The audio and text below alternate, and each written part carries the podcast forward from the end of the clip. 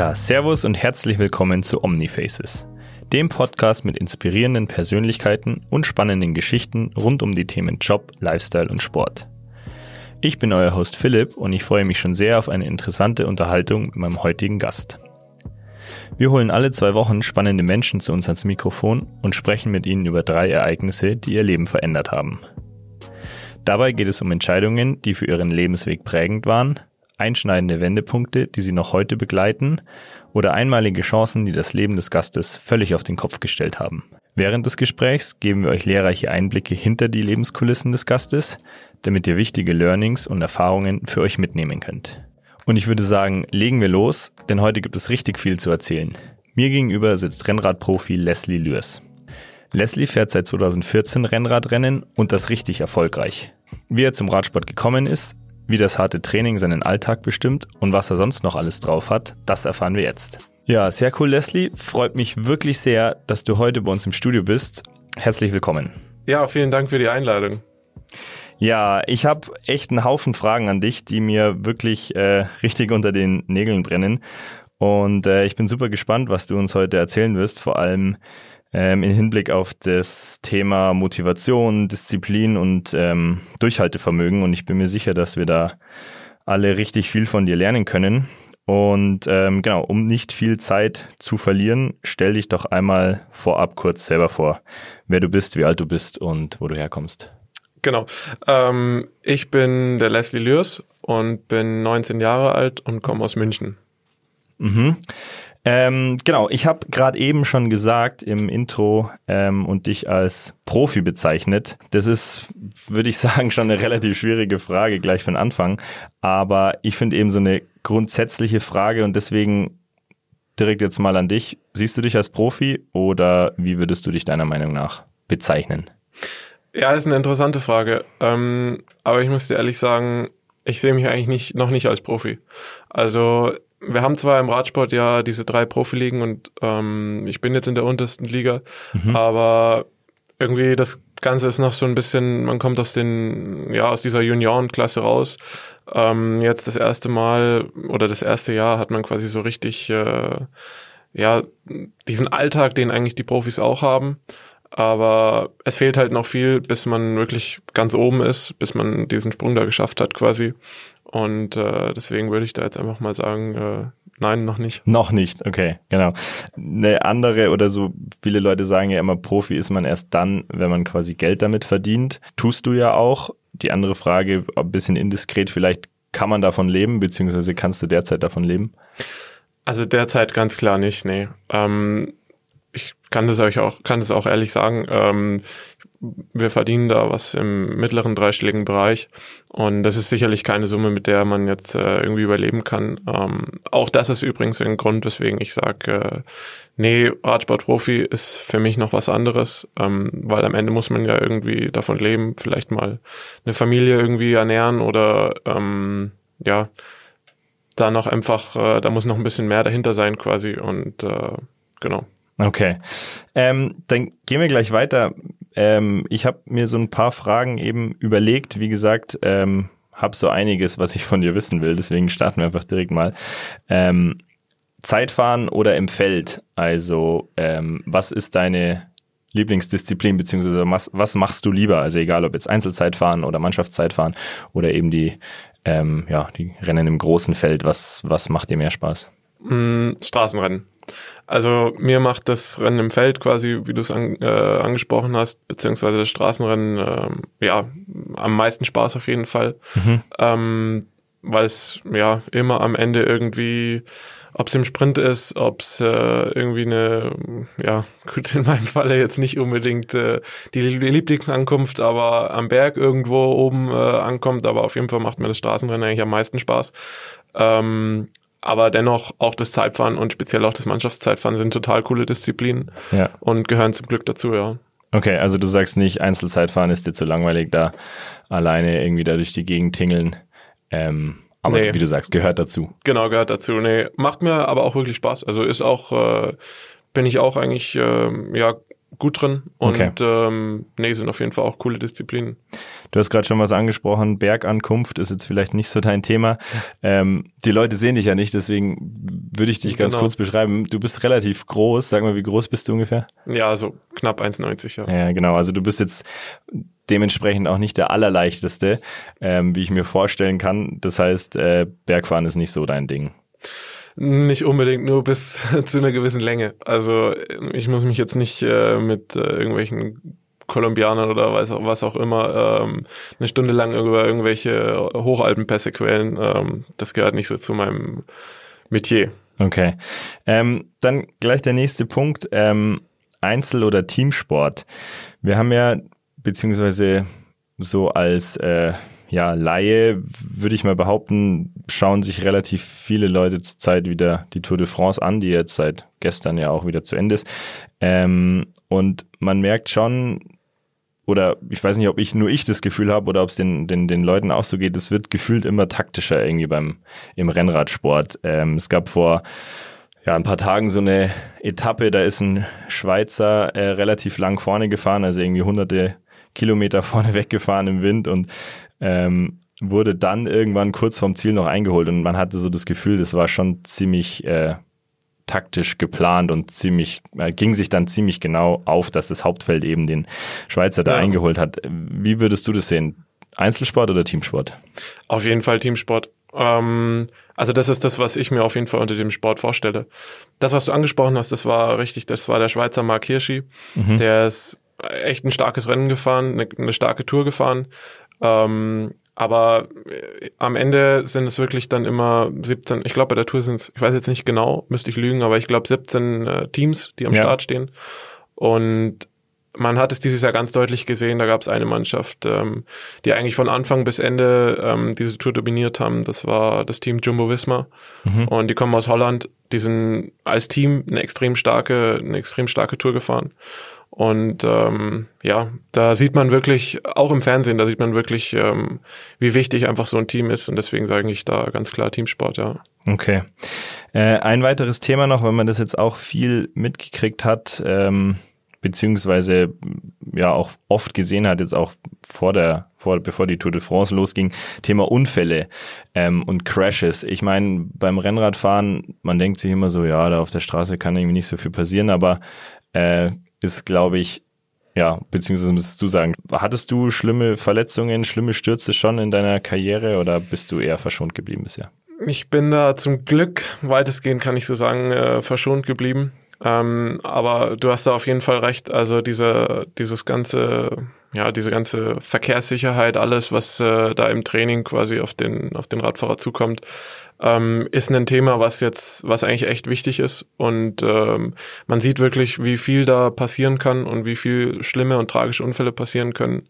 Ähm, ich möchte da vielleicht später nochmal drauf zu sprechen kommen. Ähm, da hatte ich mir noch was aufgehoben äh, zu sagen, aber nee, ist auf jeden Fall ja eine immer, immer wichtiger werdende ähm, Sache, ja.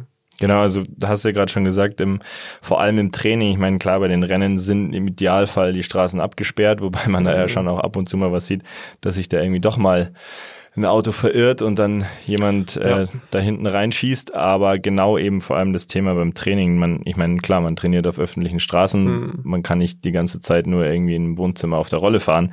Ähm, genau, okay, aber da sind wir gespannt, was da noch kommt. Thema aufs Klo gehen. Ich meine, das ist immer so ein bisschen äh, außen vor in der Berichterstattung, weil klar, wird jetzt nicht mit der Kamera draufgehalten, aber würde mich interessieren, wie läuft denn das bei so einer großen Etappe oder bei einem, bei so einem Tagesrennen? Ähm, man muss ja irgendwann aufs Klo, oder?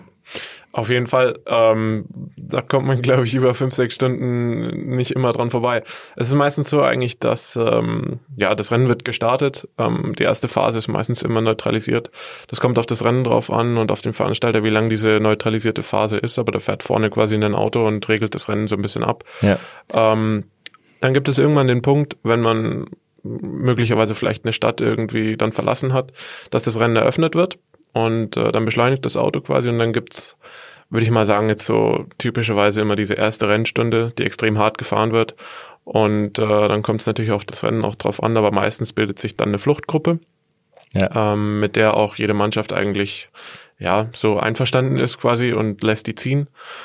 Und dann stellt sich eigentlich so langsam im, im Hauptfeld so ein bisschen äh, ja eine ruhige Stimmung ein eigentlich. Und dann kann es auch wirklich mal passieren, dass man dann die erste Stunde, weiß nicht, bei ja, also auf jeden Fall ganz locker fährt, ja. Ähm, ja. Man könnte sagen, Kaffee trinken fährt. Ähm, aber da ist dann eine Zeit auf jeden Fall, ja, wo man mal anhalten kann, wo man mal recht stehen bleiben kann. Und da ist auch wichtig, beziehungsweise das wissen auch die ganzen Begleitfahrmotor, also die ganzen Begleitmotorräder und so, ähm, und auch die vor allem mit dem mit der Kamera, das ganze Kamerateam, da fehlt man natürlich jetzt nicht unbedingt hin, aber da wird einfach rechts links angehalten und okay. äh, man kann über die, über die Kolonne die ganzen Autos, die quasi hinter dem Rennen fahren, ähm, kann man sich dann wieder einreihen und dann wieder locker nach vorne fahren. Und äh, ja, man hat aber auch schon mal gesehen, dass es äh, auch mal schlimmer zugehen kann. Beim Giro war das mal, zwei, also beim Giro d'Italia. Ja. Ähm, das hat man im Fernsehen sehen können. Ähm, ein Niederländer, der ja, dann äh, mal auch großes Geschäft musste, gibt's auch. ähm, ja, da gab's schon viele Geschichten. Also ist schon auch manchmal, manchmal witzig und auch spannend, ja. Ja, mega witzig. Sau spannend, dir dazu zu hören, ähm, wie du das erzählst, beziehungsweise, ähm, klar, ich meine, die Tatsache, dass man das nicht eine komplette Etappe lang irgendwie sich verdrücken kann, ähm, ist wahrscheinlich auch klar. Ähm, generell so das Thema, ähm, Trainingsumfänge, Ernährung, Trainingsalltag. So beschreib mal so einen Tag, so einen klassischen Trainingstag, wie das, wie das bei dir aussieht. Mhm. Ähm, ja, bei mir war es eigentlich jetzt, äh, der hat sich immer mehr dann natürlich auch durch diese ganze Corona-Phase so ein bisschen äh, eingestellt. War meistens so eigentlich, dass ich so, ja, man steht eigentlich normal auf, würde ich sagen. Und mir war es auch eigentlich wichtig, dass man äh, so ein bisschen einen Rhythmus einfach hat. Ähm, bin dann meistens um, um halb acht steht man auf und mir war es dann eigentlich, ich fand es immer ganz cool, wenn man schon früher auf dem Rad war, ähm, weil die Umfänge jetzt auch gerade während dieser Zeit einfach, wo keine Rennen waren, schon hoch waren und wir natürlich auch, äh, habe ich mit meinem Trainer zusammen versucht, das Beste aus der Entwicklung quasi in diesem Jahr noch auszuholen, ja. ähm, um so weit wie möglich zu kommen. Und deswegen hat sich das Training dann auch öfter mal eben zwischen in die Richtung, also in die Richtung von fünf, sechs Stunden quasi so äh, hinbewegt. Und dann fährt man um neun los. Davor frühstückt man natürlich ähm, ausgewogen und ausreichend vor allem. Ja. Und ja, dann geht's aufs Rad und meistens ähm, bei einem vollen Trainingstag kommt man dann so um, ich würde mal sagen, 16 Uhr, 16.30 Uhr so wieder zurück vielleicht. Ähm, dann ist man natürlich erstmal ein bisschen hungrig und ähm, ja, dann gibt's was zu essen zum Glück und ich war froh, dass äh, ja, dass ich da immer auch die Unterstützung von meiner, von meinen Eltern, speziell von meiner Mutter natürlich auch hatte. Ähm, schon cool, wenn man dann heimkommt und die Mama vielleicht auch mal was gemacht hat, äh, man sich da nicht selber irgendwie hinstellen muss, sondern ähm, ja schon was Warmes am Tisch stand. Und äh, ja, dann habe ich jetzt eigentlich, wo ich ja jetzt nicht mehr zur Schule gehe, ähm, die Zeit in dem, äh, in dem Jahr mit Freizeit quasi erstmal verbracht. Ja. Und ähm, ja, dann geht's eigentlich abends quasi wieder irgendwann irgendwann ins Bett und morgen geht, am nächsten Tag geht's halt weiter, ja. Geht's wieder weiter, genau. Du sprichst jetzt schon eine Sache an und zwar, ähm, wenn die Mama kocht, du wohnst noch daheim, oder? Richtig, ja. Also genau, okay. ich bin jetzt 19 und deswegen, äh, ja, ich habe mir so nach dem Abitur jetzt ein Jahr quasi so hm, vorgesehen gehabt, äh, ja. äh, das freizunehmen. Und ähm, genau, bin da wirklich auch sehr dankbar, dass ich da weiter zu Hause bei meinen Eltern wohnen darf. Ja, und erleichtert den Trainingsalltag ja mit Sicherheit auch, oder? Definitiv, ja. Also. Thema Ernährung, ähm, ist immer so eine blöde Frage, aber wie viel Teller Nudeln isst man dann nach so einem 5-6 Stunden Tag? Nur, dass wir uns das ungefähr vorstellen können. Ja, bis man satt ist. Also okay. das äh, ja, kann, kann variieren. Also ähm, es wird schon, wird schon viel gegessen. Also es ist auf jeden Fall jetzt nicht, äh, man kann es jetzt nicht mit einer ganz normalen herkömmlichen Familie. Meine Mama hat da immer ein bisschen äh, bei anderen Familien immer ein bisschen äh, ja Witze drüber gemacht, ähm, dass die Mengen natürlich äh, viel größer sind als ja. wie bei anderen herkömmlichen Familien. Ähm, aber ich kann da jetzt keine, also kann jetzt keine, keine genaue, Zahl. genaue Zahl sagen, so okay. richtig, nee, aber. Ähm, ja, und so fürs fürs Feiern gehen, beziehungsweise mal Party zu machen, Alkohol zu trinken. Ich würde mal behaupten, das Thema als 19-Jähriger ist ja mit Sicherheit auch irgendwo präsent, beziehungsweise du kriegst es vermutlich ja von deinen Schulkollegen mit. Ähm, ja, wenn du so erzählst, wie dein Trainingsalltag so aussieht, würde ich mal behaupten, bleibt da nicht so richtig viel Zeit dafür. Oder wie ist das bei dir? Also mir ist schon auch wichtig, dass natürlich ähm, ein gewisser Ausgleich, ähm, ja, neben diesem ganzen Sport, dass es den gibt, ähm, natürlich auch in dem, ja, weitestgehend gesunden Maß natürlich. Ähm, aber ich, wir gehen schon auch äh, ab und zu zum Feiern, so ist es okay. nicht. Also ähm, man darf sich das jetzt auf keinen Fall als äh, ja einen, als was ganz striktes irgendwie. Das Ganze soll Spaß machen. Ähm, wir sind noch nach, also wir sind jetzt noch lange nicht an dem Punkt, äh, dass man da irgendwie, dass man da irgendwie ja komplett äh, fanat in irgendeine Richtung gucken muss oder irgendwie so.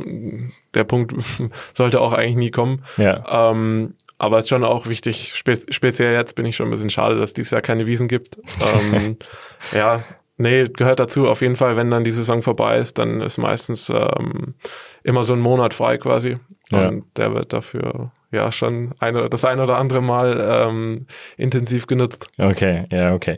Ähm, genau, wie du schon sagst, Stichwort, es soll Spaß machen. Ich habe in meiner Recherche auch ein paar Artikel über dich gelesen und da stand auch, ähm, ja, bin ich öfters drauf gekommen, dass du eben gesagt hast, es muss vor allem Spaß machen, weil ich meine, klar, ansonsten, wieso macht man es sonst? Ja.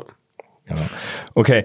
Ähm, Thema äh, Polysport, also das heißt nicht nur eine Disziplin zu machen, sondern jetzt, wenn man es jetzt aufs Fahrradfahren beschränkt, ähm, mal Mountainbike zu fahren, mal mit dem Crosser unterwegs zu sein. Ähm, relativ prominentes oder bekanntes Beispiel im Radsport ist ja Mathieu van der Poel, ähm, der Niederländer, kommt aus dem Crosser, fährt auch noch viel Mountainbike äh, Weltcups und macht da den ähm, ja den Spitzenreitern auch immer schwer. Wie ist es bei dir? Sehnst du dich ab und zu mal danach auch mal auf ein anderes Rad zu steigen oder machst du es auch manchmal oder bist du da nicht so?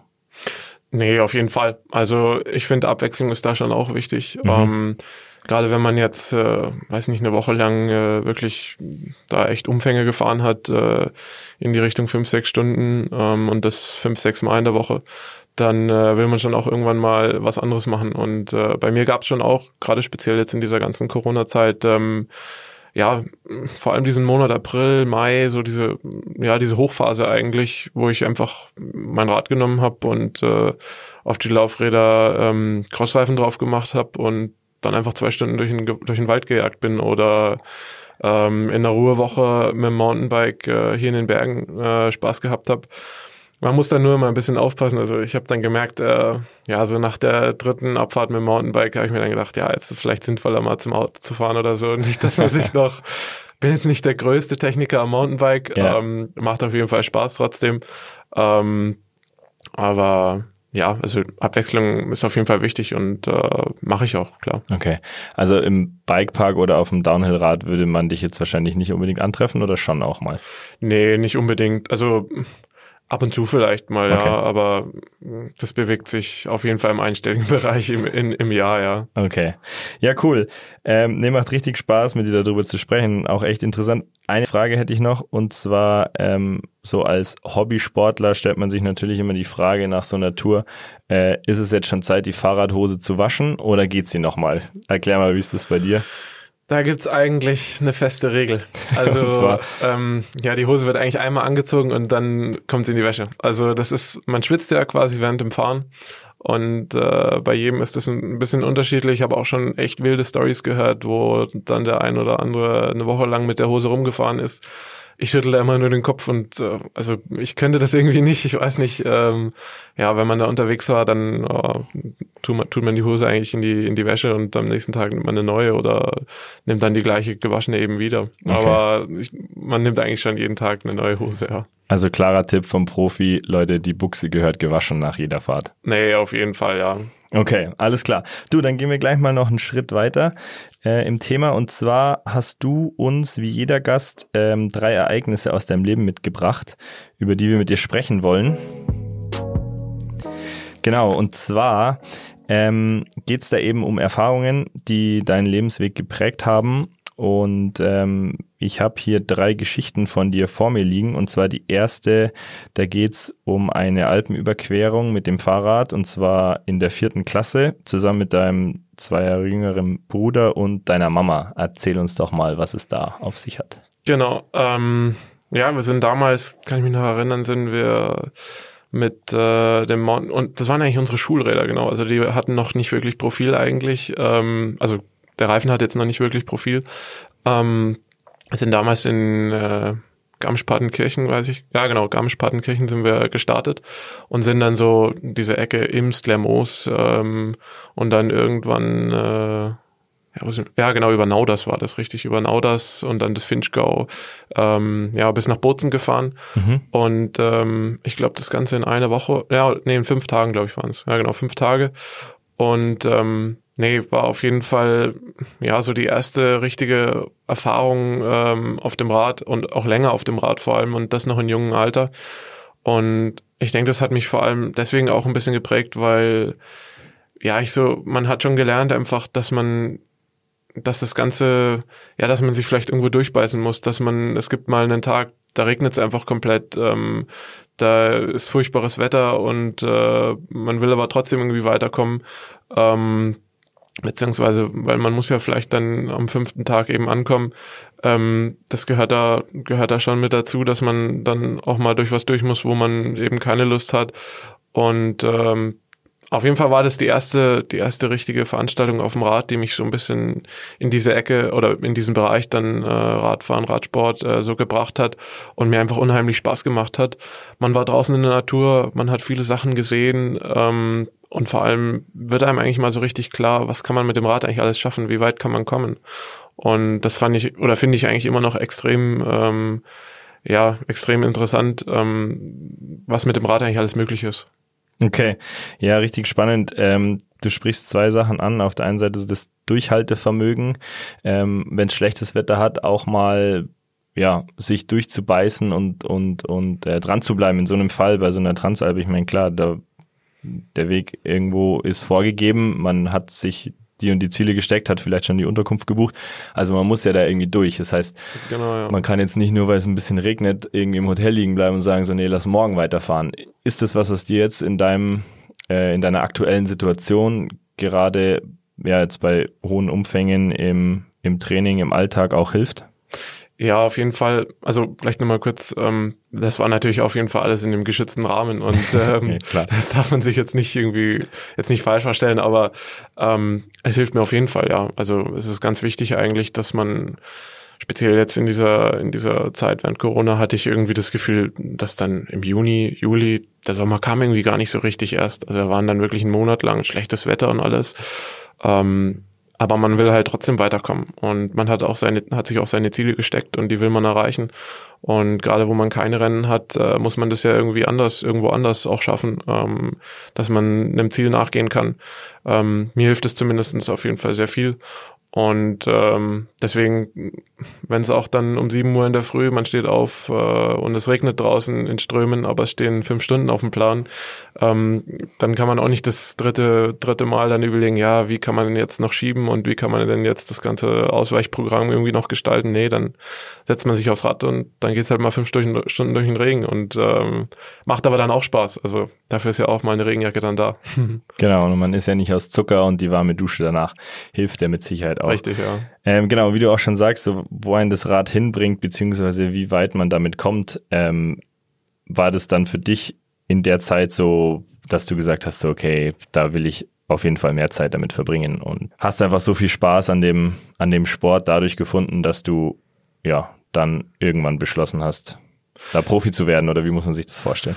Ja, auf jeden Fall. Also ähm, ich habe damals ja mit dem Mountainbike angefangen, zwar nur sehr kurz, weil ich kann mich da noch an ein Mountainbike erinnern, ein Mountainbike-Rennen erinnern, ähm, dass wir ja hier in der Region Bad Tölz gefahren sind. Da ist dann mal wer schwer gestürzt und dann hat die Mama gesagt, ähm, Jungs, das war's jetzt irgendwie. Ähm, wir suchen was anderes, das ist mir zu gefährlich irgendwie. okay. Ähm, und dann sind wir, ja, aber auf diese andere Seite, die vielleicht nicht unbedingt äh, sicherer ist, aber zum Straßenradsport irgendwie gekommen und äh, dann saß ich auf dem Rennrad und ist auf jeden Fall, ja, was, was einfach tierisch Spaß macht, ja. Okay.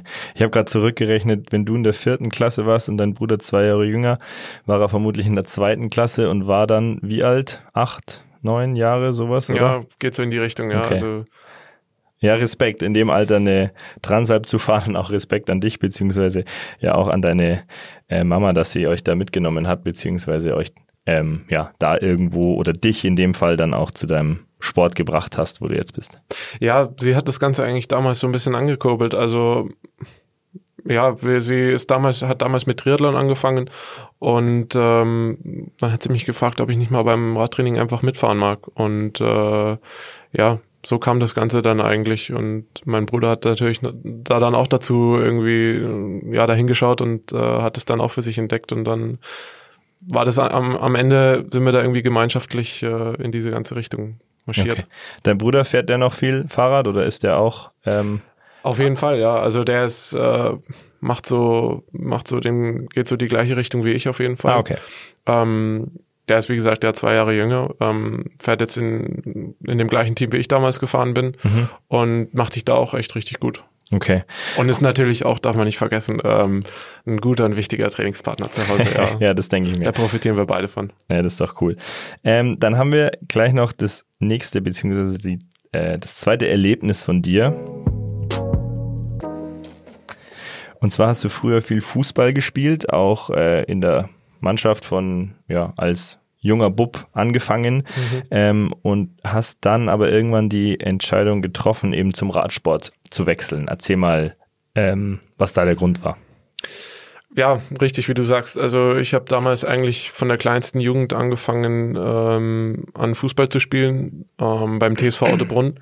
Und am Ende waren das zehn Jahre und äh, hat super Spaß gemacht, war echt richtig cool. Ähm, dann dienstags, donnerstags kann ich mich noch erinnern, mit den Jungs äh, sich immer getroffen zum Fußballspielen. Wir haben viele Spiele auch gespielt. Ähm, war eine, war eine lange und eine tolle Zeit, auf die ich auch gern immer wieder zurückgucke. Ähm, aber es gab dann irgendwann den Punkt, ähm, da ist, hat sich die Mannschaft so ein bisschen auseinandergelebt und äh, ich habe währenddessen schon seit einem halben Jahr eben, ähm, das war dann, da war ich dann so 13, glaube ich, ähm, seit einem halben Jahr eben, ja, das Rad so für mich entdeckt irgendwie.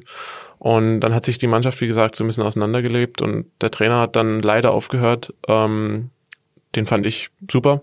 Und äh, da kam dann für mich irgendwann der Punkt, wo ich dann ja den Fußball durch das Rad äh, getauscht habe und dann voll zum Radsport in die nächste, in die andere Welt eigentlich eingetaucht bin und ähm, macht unheimlich Spaß und äh, bin da ja total fasziniert von. Okay, also da hast du quasi, ähm, ja, ich sag mal rein von den physiologischen Voraussetzungen her mit Fußball ja eine, ja eine ganz andere Sportart betrieben, ist ja deutlich schnellkräftiger. Ähm, ja, außer man sagt, du wirst jetzt irgendwie reiner Sprinter, ähm, braucht man natürlich auch einiges an Schnelligkeit mhm. und Schnellkraft, aber war ja im Fußball schon ein bisschen ähm, ja eine andere Disziplin, kann man sagen. Hat dich das oder ist das was, wo du sagst, dass davon kannst du heute noch profitieren im Radsport oder hat es in dem Sinne jetzt nicht viel Zusammenhang? Ich denke in einer gewissen Weise schon. Also ähm, es gab auch während der Schulzeit den ein oder anderen Winter, wo ja man kommt später aus der Schule dann natürlich nach Hause, hat das hat schon 19 Uhr und im Winter weiß ja jeder, es ist schnell dunkel. Ähm, da muss man sich halt überlegen, ähm, wie kann man sein Training halt dann ähm, eben noch anders gestalten und dann läuft man halt zum Beispiel. Und äh, da habe ich in dem Bereich eigentlich schon auf jeden Fall profitiert von, weil die Veranlagung schon so ein bisschen da war einfach. Ähm, und ja, Laufen ist in dem Sinne auch, man, die Muskulatur, die man da beansprucht, äh, wird im Radsport auch äh, genutzt auf jeden Fall und es ist auch ein gutes Training, ein effektives Training. Und in dem Sinne auf jeden Fall, ja. Okay. Also du sagst nicht, wie vielleicht der ein oder andere Radfahrer jetzt schimpfen würde und sagen, okay, laufen, running sucks, äh, gibt's ja sogar mittlerweile T-Shirts davon, ähm, würdest du nicht unterschreiben? Ich persönlich jetzt nicht unbedingt, nee. Also mir macht Laufen schon auch Spaß. Ähm, ja, es kommt immer ein bisschen drauf an, ähm, wie lang man natürlich läuft und man muss sich da ja auch immer, immer wenn man quasi im Winter dann wieder anfängt zu laufen, immer wieder ein bisschen rantasten, damit sich da die Gelenke, die Sehnen, alles mögliche, die Bänder dran gewöhnen. Ähm, aber die Aussage, die du da angesprochen hast, von wegen, ähm, dass Radsportler nicht gerne laufen, ja, also ich kann denjenigen, denjenigen verstehen, der es nicht gerne tut, aber ich kann auch denjenigen verstehen, der es ihm gerne tut. Ähm, und ich würde mich jetzt zu den zählen, eigentlich, die es gerne tun. Und äh, ist einfach auch ein guter, eine gute Ausgleichssportart im Winter, ja. Ich wollte gerade sagen, genau, wahrscheinlich ein guter Ausgleich. Und immer nur auf dem Fahrrad zu hocken, wird vielleicht ja selbst für dich irgendwann langweilig, oder? Ja, richtig, genau. Okay. Gut, dann gehen wir noch weiter. Und zwar haben wir noch ein drittes Ereignis. Und zwar ist es das bestandene Abitur 2019. Also du hast letztes Jahr Abi gemacht.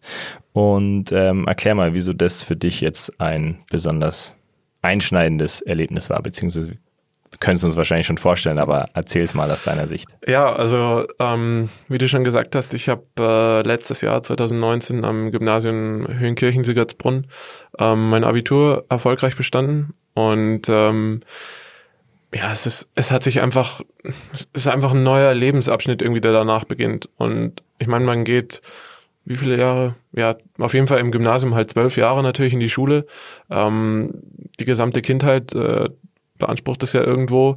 Und ähm, gerade im Hinblick auch auf diese, ja, auf diese Doppelbelastung, Leistungssport, Schule, ähm, verändert sich halt wirklich viel. Und man hat, man muss vielleicht nicht unbedingt mehr seine ganzen Prüfungen, die man in der Schule vorm Abi noch äh, irgendwie koordinieren muss, die muss man nicht mehr mit dem Radsport vielleicht unbedingt, äh, unbedingt, ähm, ja, da auf einen, auf einen grünen Weg kommen. Ich kann mich da noch erinnern an eine Klausur, meine letzte Mathe-Klausur, die ich äh, dann mit der Nationalmannschaft äh, in Mallorca im Trainingslager geschrieben habe mit externer Aufsicht. Okay. Also es sind schon auch wilde Sachen passiert, aber ähm, ja, da verändert sich auf jeden Fall viel. Ähm, man hat viel mehr Zeit. Ähm, das ist auch was, was natürlich der Regeneration äh, im Sport jetzt extrem zugutekommt, weil man ähm, da viel mehr Wert drauf legen kann. Man kommt nach dem Training heim und muss sich vielleicht nicht unbedingt direkt an den Schreibtisch setzen oder äh, man ist morgens nicht vor dem Training noch in der Schule oder sowas. Man hat generell einfach mehr Zeit und äh, ja, man kann zum Beispiel im Winter ja auch mal in ein Trainingslager gehen, wo man vielleicht nicht hingehen könnte, wenn man in der Schule wäre. Also es sind alles so Aspekte, die, die, das, die das Leben jetzt hinsichtlich dem Radsport natürlich erleichtern. Ähm, aber ein Stück weit muss ich auch sagen, sehne ich mich schon wieder auch so ein bisschen irgendwie schon nach der Zeit, weil es hat auch in einer gewissen Weise Spaß gemacht, weil man hat einfach zwei unterschiedliche Welten. Also man, man taucht nicht zu, durch die Schule taucht man einfach nicht zu sehr in die eine Welt ab. Und äh, ich fand es eigentlich immer cool, wenn man dann vom Wochenende vom Rennen irgendwie zurückkam wer weiß, wo das war, ja, ähm, ganz Europa irgendwo und man sieht seine Klassenkameraden wieder, ja. Und es gibt anderen Gesprächsstoff, es gibt äh, irgendwie, man macht im, keine Ahnung, im Unterricht vielleicht wieder ein bisschen Schmarrn oder ich weiß es nicht, ähm, sieht seine Kollegen auf jeden Fall wieder. Und äh, das ist eigentlich schon auch was, was sehr wertvolles eigentlich, sage ich jetzt immer, für den Sportler, weil man dadurch auch ein bisschen abgelenkt ist und ich denke, das ist auch, auch wichtig am einen oder anderen Punkt, ja. Okay. Erzähl noch mal ganz kurz ähm, die externe Aussicht beim Trainingslager in Mallorca. Ich hoffe nicht, dass das der Trainer war oder dass das ein Teamkollege war. Nee, also der Trainer saß im Auto hinter der Trainingsgruppe äh, irgendwo auf Mallorca. Okay. Nee, wir hatten von der Nationalmannschaft da, ähm, ich glaube, die Lehrerin kam aus ja, irgendwo aus Westdeutschland, also aus, genau, von einem Sportinternat, richtig. Und ähm, die ist da immer mit der Nationalmannschaft eigentlich mit dabei. Also keine Sorge, das war schon eine wirkliche Lehrerin. das darf man sich jetzt nicht, äh, ja, darf man sich jetzt nicht falsch vorstellen. Ähm, die ist da extra auch, gekommen dafür. Um, genau, okay. ja. Also man hat dann auch die Möglichkeit gehabt, zum Beispiel im Trainingslager ähm, mit der Unterricht zu machen und nochmal für die Prüfung zu lernen und ja. so. Ähm, das habe ich zwar selber gemacht, beziehungsweise habe da jetzt eigentlich nicht so viel Unterricht jetzt gebraucht unbedingt, aber ähm, das war auf jeden Fall eine normale Lehrerin, ja, die auch äh, an Sportschulen normal Unterricht gibt. Okay, ja, sehr spannend. Ähm, wenn man jetzt, so wie du vorhin erzählt hast, äh, fünf bis sechs Stunden auf dem Fahrrad sitzt, ähm, und das jetzt vielleicht in der Wintersaison auch, ähm, und man zusätzlich noch in die Schule gehen muss oder sollte, beziehungsweise ähm, ja auch war, ähm, da bleiben ja nicht mehr so richtig viele Stunden an so einem Tag, oder? Beziehungsweise es wird ja dann wahrscheinlich auch schon im Winter zumindest mal schnell dunkel und dann fährt mhm. man in der Dunkelheit. Ähm, also diesen Spagat zu schaffen, ähm, in die Schule zu gehen und währenddessen Leistungssport äh, zu betreiben, ist auf jeden Fall wahrscheinlich eine Leistung. Ähm, wie war das mit den mit deinen Klassenkameraden? Haben die sich gedacht, so hey, was ist mit Leslie los? Der soll jetzt mal chillen oder mal zum Computerspielen vorbeikommen. Wie, wieso hockt er denn jetzt schon wieder auf dem Fahrrad? Es gab das ein oder andere Mal im Jahr eben speziell diese Phase, diese, diese Ruhepause, die ich da angesprochen habe im November, wo man sich natürlich dann auch mal irgendwo, weiß nicht, auf was zu trinken, sage ich jetzt einfach mal so, ja, äh, getroffen hat. Ja. Ähm, neben der Schule. Nee, aber ähm, von meinen Klassenkollegen war das eigentlich schon immer, ja, die haben das schon auch, glaube ich, cool gefunden. Also ich war da schon immer so ein bisschen, natürlich irgendwo ein bisschen anders wie die anderen ähm, und musste diese Belastung, diese Doppel, ja, diese Doppelbelastung irgendwie unter, unter den Hut kriegen. Ähm, aber am Ende ist es was eigentlich, was total wertvoll ist, weil das, was man ja daraus gewinnt, ist einfach so ein bisschen diese Selbstorganisation, diese die Disziplin, dass man in beiden Bereichen ähm, gut sein mag vor allem. Also dass man, weil mir war ganz wichtig und da bin ich auch wirklich froh drum, dass meine Eltern da ähm, auf jeden Fall ähm, einen ganz, ganz klaren Blick drauf hatten. Ähm, Freund, bevor die Schule nicht vernünftig funktioniert, ähm, steigst du nicht aufs Rad. Und äh, das ist ja, das ist äh, ein Ansatz, den ich auf jeden Fall jedem ähm, Sportler so weiterempfehlen kann. Ähm, wenn ich das empfehlen darf so. Klar. Aber ähm, nee, ist auf jeden Fall wichtig, weil man weiß einfach, ja, vielleicht nicht unbedingt, was im Sport mal passieren kann. Und wir haben es ja auch schon angesprochen, diese ganze Sicherheit. Sollte eben mal was passieren ähm, und man vielleicht diesen Sport nicht mehr machen kann, dann ja, braucht man was anderes. Und die Schulausbildung ist äh, was sehr, sehr wichtig ist. Und da bin ich froh, dass meine Eltern mich so ähm, ja auch in die Richtung so erzogen haben, dass es was Wichtiges ist. Und ähm, da kommt auch, wie gesagt, eben viel Disziplin, viel, viel Motivation. Ähm, ja, dieser ganze, der Antrieb, der innere Antrieb, der kommt äh, da auf jeden Fall auch her, ja. Okay, also im Endeffekt klar, bestandenes Abitur spricht dann natürlich für dich, dass du offensichtlich diesen Spagat geschafft hast. Was man dazu noch sagen muss, du bist 2018 deutscher Meister bei den Junioren, also in der U19 geworden und damals noch als jüngerer Jahrgang. Ähm, ist es so der für dich größte Erfolg bisher? Ähm, oder wie würdest du das sehen? Ist auf jeden Fall ein ganz, ganz toller Erfolg, an den ich mich zurück erinnere. Ähm, vor allem deswegen, weil ähm, wir eine total coole Mannschaft waren in dem Jahr. Und ähm, es hat mir mit den Jungs äh, bei dem Team Auto Eder Bayern, bei dem ich äh, ja, dieses Nachwuchsteam vom Team Bora Hans Grohe, bei dem ich gefahren bin, ja. ähm, extrem gefreut. Wir waren eine coole Mannschaft, wir waren coole Jungs, wir haben uns super verstanden.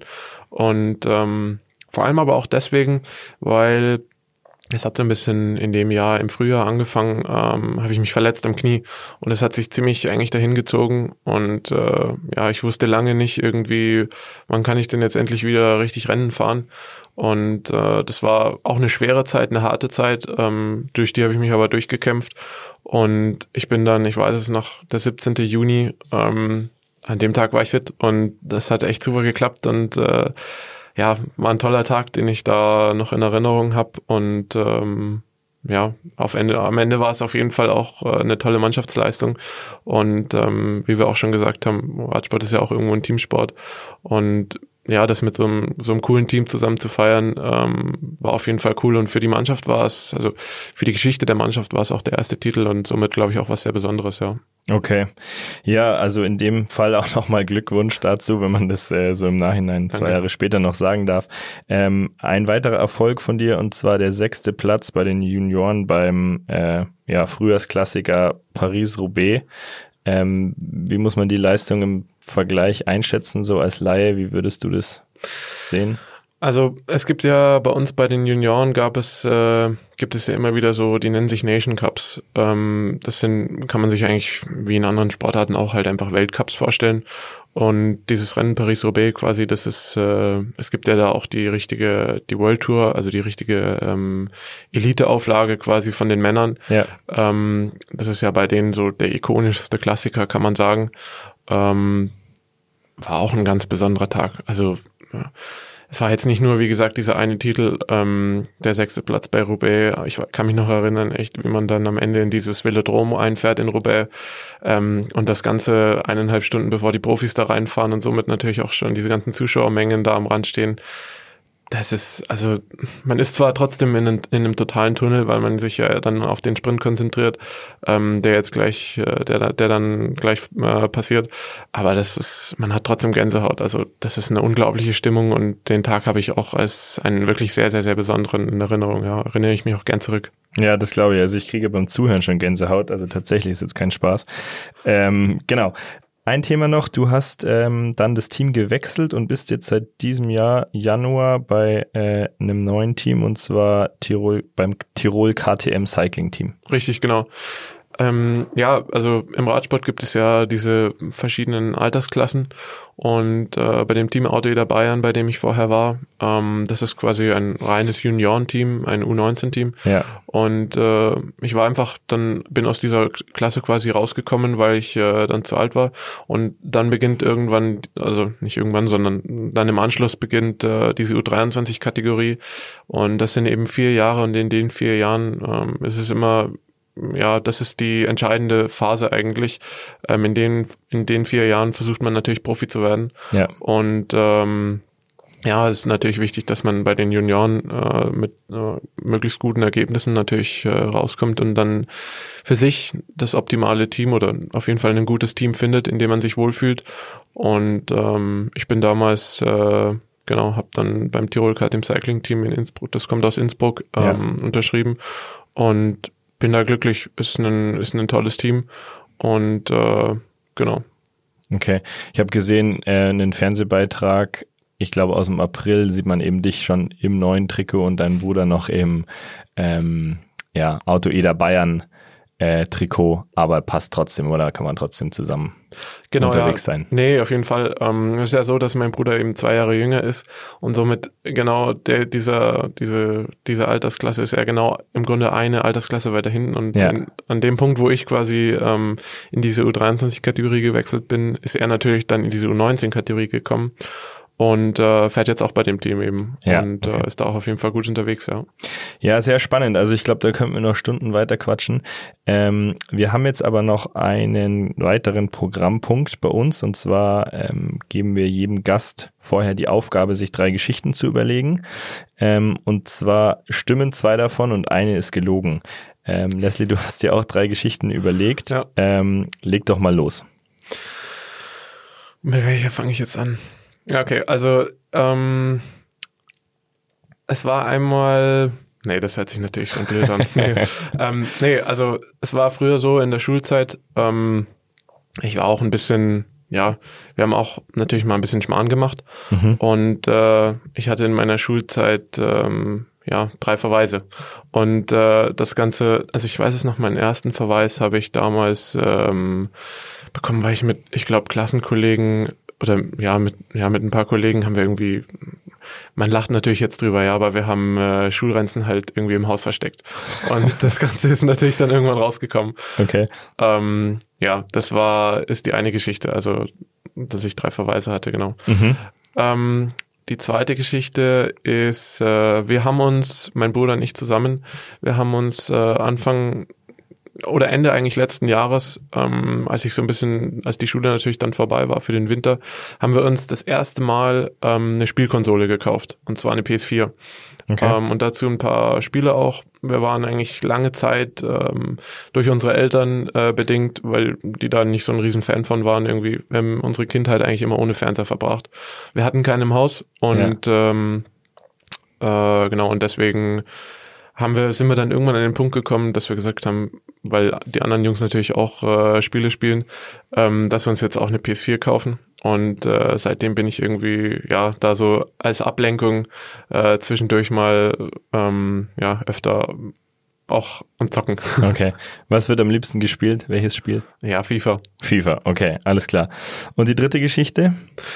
Die dritte Geschichte ist, die ist letztes Jahr passiert. Ähm, und zwar waren wir da, äh, war ich mit meinem Bruder zusammen mit dem Wohnmobil unterwegs. Ähm, ich hatte ja schon meinen Führerschein und äh, wir sind, ich weiß nicht für die Zuhörer, die es vielleicht kennen, zum Stilfserjoch gefahren ja. und haben quasi unterm Stilfserjoch äh, auf einem Campingplatz gestanden, zu zweit und einfach nur für eine, ja, für vier, fünf Tage zum Trainieren. Und ähm, dann sind wir an einem Tag äh, eben eine Runde gefahren und wir wollten, da kommt man, die Schweiz grenzt da ja auch sehr nahe dran. Und äh, oben auf dem Stilfserjoch haben wir, mein Bruder wollte dann quasi wieder heimfahren, eine kürzere Runde fahren.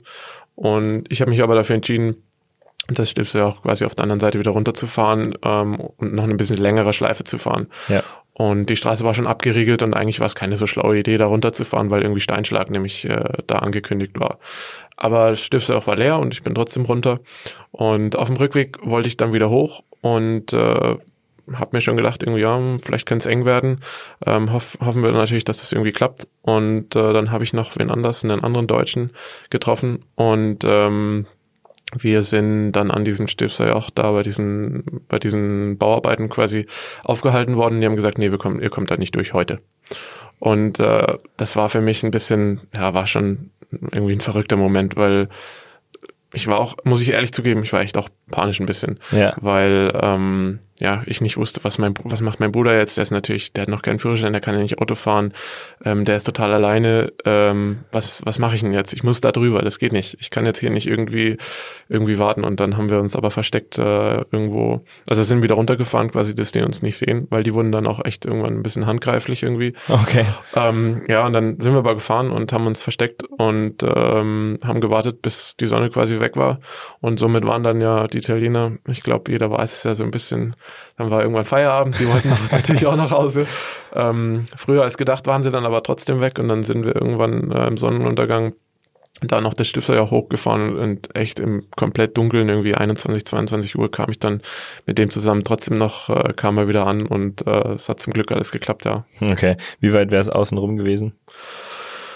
Die Runde hätte eigentlich gut geklappt, weil ich wäre da drüben über, über Livigno, über die, über den Ofenpass, über die, über die Schweiz quasi. Das wären, ich glaube, es waren die 140 Kilometer Runde oder so, aber das wurde, wurde mir ein bisschen eng dann, deswegen bin ich umgedreht, weil Ja. dieser Tunnel, der eben äh, rüber zur Schweiz geht, der irgendwann geschlossen ist und man nur mit dem Bus durchkommt. Ja, okay. Und ja, das war ein bisschen äh, eine Harakiri.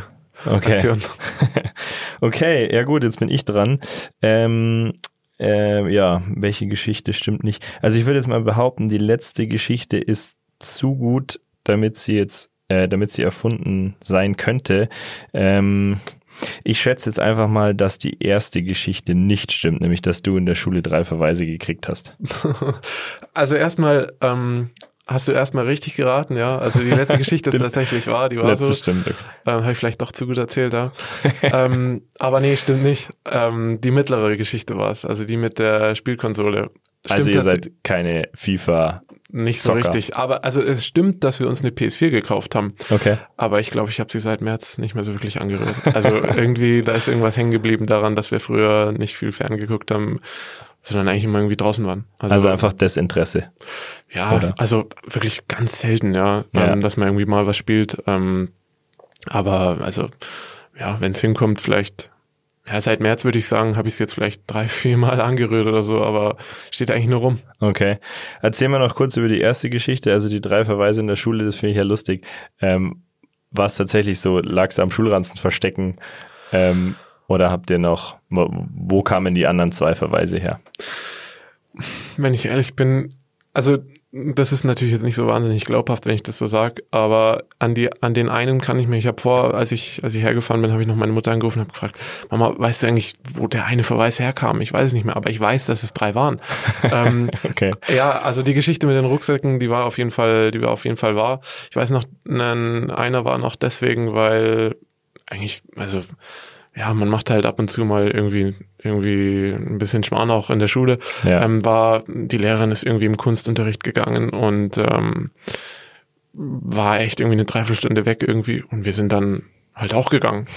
okay. Ja, das waren wir aber auch noch, also in der siebten Klasse, glaube ich, war das. Ähm, und dann kamen wir zurück irgendwie und sie war schon da und dann, ja, wo, Okay. wo wart ihr, Jungs? Kann ja nicht sein.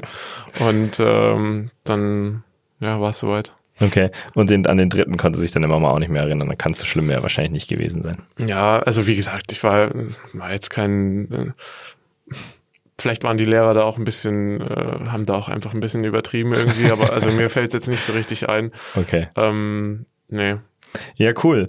Ähm, dann haben wir noch ein Thema und zwar stellen wir jedem Gast die Frage, wer er gerne wäre, wenn er für einen Tag ähm, in die Rolle eines anderen schlüpfen könnte. Wer wäre denn das bei dir? Genau, da wollte ich nochmal vorhin an äh, deine Aussage so ein bisschen äh, ja, ähm, andocken, und zwar an dieses Thema Sicherheit. Ähm, es beantwortet jetzt vielleicht nicht unbedingt äh, genau die Person jetzt, Ja. aber ich wäre eigentlich gerne jemand, der so ein bisschen die Kontrolle und so ein bisschen diese Autorität hat, wo man Straßen bauen kann und wo man äh, Radwege bauen kann, diese ganze Verkehrsinfrastruktur irgendwie, weil es ist schon echt offensichtlich und das ist mir auch gerade in dieser Corona-Zeit jetzt echt nochmal immer deutlicher geworden eigentlich, dass dieses, ja, Autofahrer, Radfahrer, das, da passiert irgendwie so viel, was so unnötig ist. Da ist so viel Aggression irgendwie im Straßenverkehr. Ähm, und es wird einfach, ja, echt, echt, es passieren echt viele, viele gefährliche Manöver irgendwie. Ähm, und da irgendwie was zu verändern, das fände ich eigentlich total cool. Und vor allem auch deswegen, weil ähm, ja, man, man sich oft denkt, oh, wie cool wäre das, wenn nicht da eine Straße lang gehen würde. Oder man zum Beispiel im Trainingsgebiet mal eine neue Straße irgendwo bauen könnte. Aber ja, vor allem aus diesem, aus diesem Unfallaspekt, äh, ähm, wir hatten da dieses Jahr in diesem Team Auto Eder Bayern äh, einen ganz, ganz tragischen Todesfall auch. Mhm. Ähm, und auch an der Stelle ähm, ja, wäre das, denke ich, wäre das, denke ich, eine Sache, die, wo man dann vor allem aus Radfahrersicht sagen könnte, so die Straßen gibt's jetzt nur für Radfahrer und die sind vielleicht dann nur für Autofahrer, ja. Ähm, ja. Aber um das Ganze vielleicht so ein bisschen, ja, so ein bisschen äh, zu regulieren. Aber um deine Frage vielleicht äh, noch ein bisschen genauer zu beantworten, wenn du wirklich nach einer Person fragst, ähm, dann wäre ich gerne, wir haben es ja vorhin angesprochen, die Tour ist gestern zu Ende gegangen, ähm, dann wäre ich total gerne, ähm, ja, der Sieger, der am Ende ähm, bei den Champs-Élysées an diesem letzten Tag in diesem Sprintfinale ähm, dort einmal gewinnt, das äh, würde mich am meisten, ja, am meisten reizen. Ähm, es hat ja gestern Sam Bennett gewonnen ja. ähm, von der König Quickstep und das wäre, ja, das wäre mit Sicherheit ja so das absolute Highlight eigentlich, wenn ich mich mal in eine Person hineinversetzen darf, dort mal zu gewinnen. Also das wäre, ja. Okay. Ja, wer weiß, vielleicht ist es ja bald schon soweit und dein äh, und du darfst dich tatsächlich in die Person reinversetzen, weil du sie dann im Ende auch einfach selber dann bist. Wer weiß. Ich wünsche dir auf jeden Fall da ganz viel Glück auf deinem Weg. Hoffentlich, ähm, ja, danke. Ich habe eine Sache habe ich noch, weil du vorhin das Thema angesprochen hast, Straßensicherheit, ähm, die Reglementierung zwischen was ist Radweg, wo darf ich mit dem Fahrrad langfahren äh, und, und dieses ganze Streitthema zwischen Auto und Fahrradfahrer. Ähm, so als Hobbysportler und was man jetzt ja vor allem eben durch diese Corona-Zeit ja viel mitbekommen hat, ist, dass sich ja schon viel getan hat irgendwo in dem Bereich. Also jetzt in München zum Beispiel in der Stadt kriegt man es mit. Es sind viele Straßen, die auf einmal nur noch einspurig sind ähm, und die Fahrradwege immer breiter und, und besser ausgebaut mhm. werden. Ich glaube oder würde jetzt einfach mal behaupten, da ist schon noch auch viel Luft nach oben. Ähm, auf der anderen Seite merkt man aber schon auch, dass die Aggression irgendwo zwischen Fahrradfahrern und Autofahrern gefühlt irgendwie auch stärker wird. Geht's dir auch so oder hast du Situationen jetzt vor allem irgendwie aus dem Frühjahr, wo du sagst so, puh, das war jetzt irgendwie eine brenzliche Situation oder ähm, wie geht's dir, wie geht's dir da mit dem Thema? Auf, auf jeden Fall, ja. Also ähm, es gab ja während dieser Zeit, ähm, anfangs war das ja eigentlich für, für uns Radfahrer eigentlich ein totaler Segen. Also die Straßen waren leer, ja, weil natürlich jeder zu Hause bleiben sollte. Das war natürlich erstmal super cool. Ja. Aber es gab dann irgendwann diesen Punkt, ähm, und das hat man ja auch in den Nachrichten gehört. Ich nehme jetzt mal speziell hier ein recht regionales Beispiel. Ähm, ich weiß noch, bin ich mit einem, mit einem Kumpel zusammen, sind wir am Weichensee äh, unterwegs gewesen und sind quasi von Minden irgendwie über den Silvensteinspeicher, über den Tegernsee äh, eine recht lange Runde gefahren. Und ähm, ich weiß noch, wir sind unten an diesem Kesselberg beim Walchensee eben reingefahren und der war von unten bis oben mit Autos zugeparkt. Also im Halterverbot überall eigentlich. Und ähm, ja, wie die Autofahrer da hochfahren, wie eng geschnitten wird, alles Mögliche, das sind halt echt für, für uns Rennfahrer halt unnötige Risiken wirklich und denen halt irgendwie aus dem Weg zu gehen, ähm, ja, wäre natürlich also nicht nur als nicht nur aus Sicht aus, als Rennfahrer, sondern einfach so. Ähm, es wäre natürlich ja wahnsinnig gut, weil das braucht man einfach nicht. Und äh, die, ich finde, wie du schon sagst, auch, dass diese Aggression irgendwo schon auch zugenommen hat, ja. Okay. Ja, aber dann, was hältst du von dem Plan? Du gewinnst jetzt einfach irgendwie in den nächsten Jahren mal die Tour de France und danach kannst du dich dann um die Straßensicherheit kümmern. Was hältst du davon? Ja, ich denke mal, die Tour zu gewinnen, das äh, wird schwer. Ähm, mein Traum ist es auf jeden Fall und mein Ziel, dort äh, mal starten zu dürfen. Ähm, aber zum Beispiel eine Etappe mal zu gewinnen, ähm, ja, das wäre natürlich, ja, wäre natürlich unglaublich. Das wäre das absolute Highlighter. Und dann Kann ich mich da gerne weiter. an die Arbeit machen, ja. Okay. Ja, sehr cool. Ja, cool, Leslie, super. Ähm, vielen Dank für das Gespräch. Wir sind jetzt leider schon am Ende unserer Zeit. Ich würde gerne noch mit dir weiterquatschen, aber ähm, mal sehen, vielleicht äh, kommen wir ja nochmal dazu. Ähm, Genau, wie gesagt, vielen Dank. Ähm, ich glaube, es sind Haufen spannende Themen dabei und ich bin mir sicher, dass äh, viele von uns ähm, da einiges davon auch mitnehmen können, vor allem eben in Bezug auf das Thema Durchhaltevermögen, Disziplin und, und Motivation. Und ich finde es echt beeindruckend, wie du in deinen jungen Jahren jetzt mit 19 hier sitzt und ähm, ja, uns erzählst, dass einem der Erfolg halt nicht einfach so zufliegt und dass jeder früher oder später halt einfach hart dafür arbeiten muss, dass es dazu kommt und dass man eben diesen Erfolg auch dann einheimsen kann. Ähm, genau, deswegen mir bleibt eigentlich nichts anderes übrig, um mich jetzt nochmal bei dir für das tolle Gespräch zu bedanken und wünsche dir auf jeden Fall viel Erfolg für die Zukunft und äh, dass eben deine Ziele auch alle in die Tat umgesetzt werden. Ja, vielen Dank auf jeden Fall auch für die Einladung. Hat mir wirklich Spaß gemacht. Ähm, ich hoffe auch an die Zuhörer natürlich, dass sie daraus natürlich so viel wie möglich mitnehmen können oder ähm, ja, da was, was entdecken, was, äh, was sie eben auch so finden. Ähm, hat mir wirklich viel Spaß gemacht und äh, auch nochmal von meiner Seite vielen Dank. Eine Frage habe ich noch. Ähm, ist heute Pausetag oder geht's jetzt gleich aufs Rad? Ich habe mir extra alle Termine so gelegt, dass äh, ich heute hier genug Zeit habe für euch. Okay, alles klar, super. Leslie, dann vielen Dank nochmal und ähm, vielen Dank fürs Gespräch. Ciao. Ciao.